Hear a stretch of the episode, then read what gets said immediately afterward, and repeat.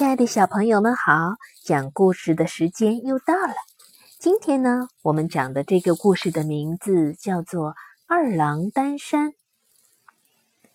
在河北省的潮白河边上，有一个魏家店，魏家店旁有一座小山，山边一座巨大的石头下，有个脚印样子的大坑。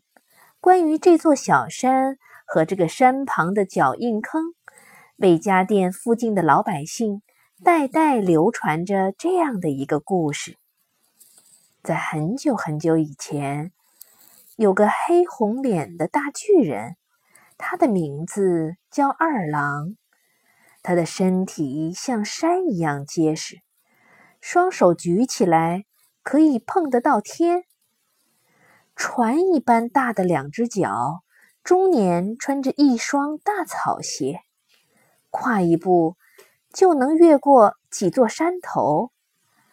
二郎是个好人，他常常把老百姓放在手掌心上，或是扛在肩头，和他们一起谈天说笑。那个时候，天上有七个太阳轮流照射大地，但是。他们一个个勤快的不得了，这个刚下，那个就上去，像串火珠子似的，一刻也不曾停歇。所以大地整天阳光普照，从来没有黑过天。太阳不休息呢，地上就没有凉快的时候。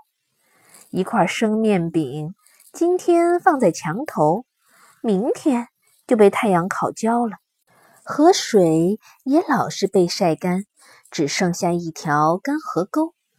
田里的五谷也都纷纷垂下了头，要枯死了。老百姓实在受不了这样的痛苦，都爬到大巨人二郎的肩头，在他耳边诉着苦：“二郎啊，我们又饿又热，实在没法忍受了。”请你快快想点办法吧。二郎本来就觉得太阳勤快的过了分，现在又听到老百姓叫苦，心里真是不忍，就拍拍胸脯说：“嗯，好，让我去对付太阳吧。”二郎迈开巨大的双脚，一步步走到东边太阳出来的地方守候着。一等太阳冒出头。二郎就伸出双手去抓，但是调皮的太阳东躲西藏，二郎只好跟着太阳跑来跑去，好不容易才把一个太阳抱下来。那只手中的太阳竟像个滚烫的火炉子，二郎忍受不了烧心似的灼热，想把它放下地，不料第二个太阳立刻又冒了出来。二郎赶忙去抓，第一个太阳却趁机咻的一声飞走了。就这样，抓一个跑一个，二郎忙得满头大汗，却连一个太阳也没抓着。二郎低头想：“哎，怎么才能把太阳抓牢，不让它跑掉呢？”一抬眼，看到远处。两座高大入云的山峰，二郎突然拍掌自言自语说：“有了！我去搬来那两座山，把抓住的太阳压在下面。”二郎拔起一棵大树干当做扁担，又拔下自己的头发编成两个大箩筐，然后挑起扁担朝远处的两座山跑去。这两座山。比二郎还矮一个头呢，不过已经雄壮的足够压住太阳了。二郎呵呵两声大吼，一口气就把两座山连根拔起，放在了两个箩筐里。然后他蹲下了身子，用劲儿一挑，就把两座山挑在了肩上。他嘿咻嘿咻，迈着大步。跑回东方，沉重的步伐震得一路山摇地动。这一回一切可就顺利多了。二郎每抱住一个太阳，就抬起大山，把太阳压在山下，让它没法动弹。不到半天功夫，好几个圆滚滚的太阳就被两座大山压得扁扁的，疼得直求饶。二郎捉来捉去，连他自己也弄不清到底抓了几个太阳，仍然不停地追赶。二郎追啊追，追到了潮白河边的时候啊，觉得有点累了，就坐在一块大石头上歇歇腿儿，喘口气。这时，他突然觉得脚板有些疼，把草鞋脱下来一看，原来鞋缝里嵌了许多小石子。二郎笑着说：“哈，是你们在捣蛋啊！”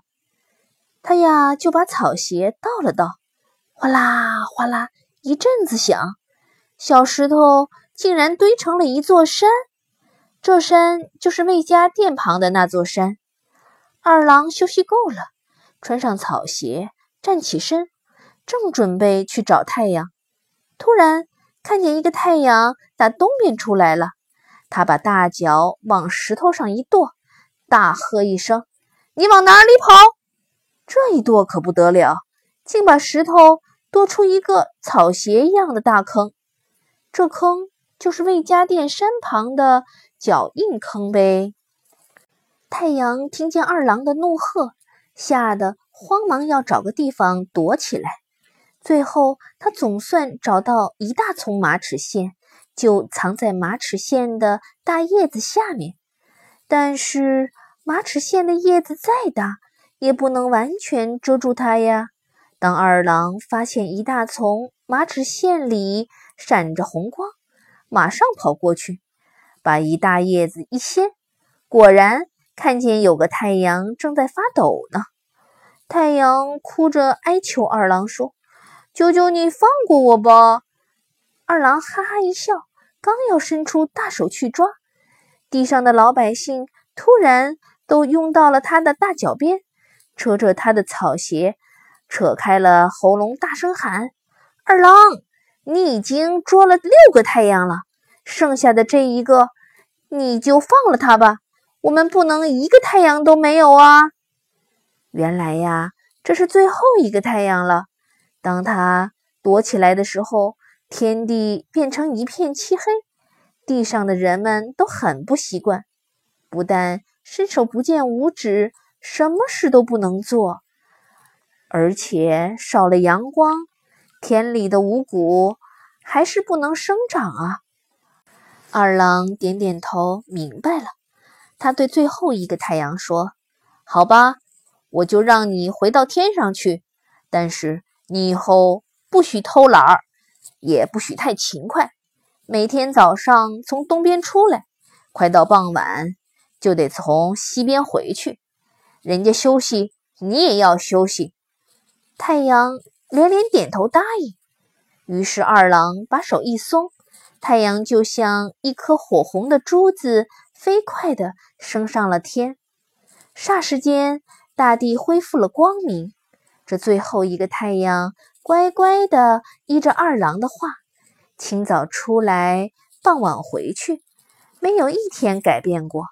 老百姓也跟着白天工作，晚上休息。小河里开始有了清凉的河水在流动，五谷也都抬起了头，蓬蓬勃勃的生长了。而好心的二郎就成为老百姓心目中最伟大的勇士了。所以，直到今天，在潮白河旁魏家店边的小山上。还有一座二郎庙呢。好了，亲爱的小朋友，今天的这个故事讲完了，再见了。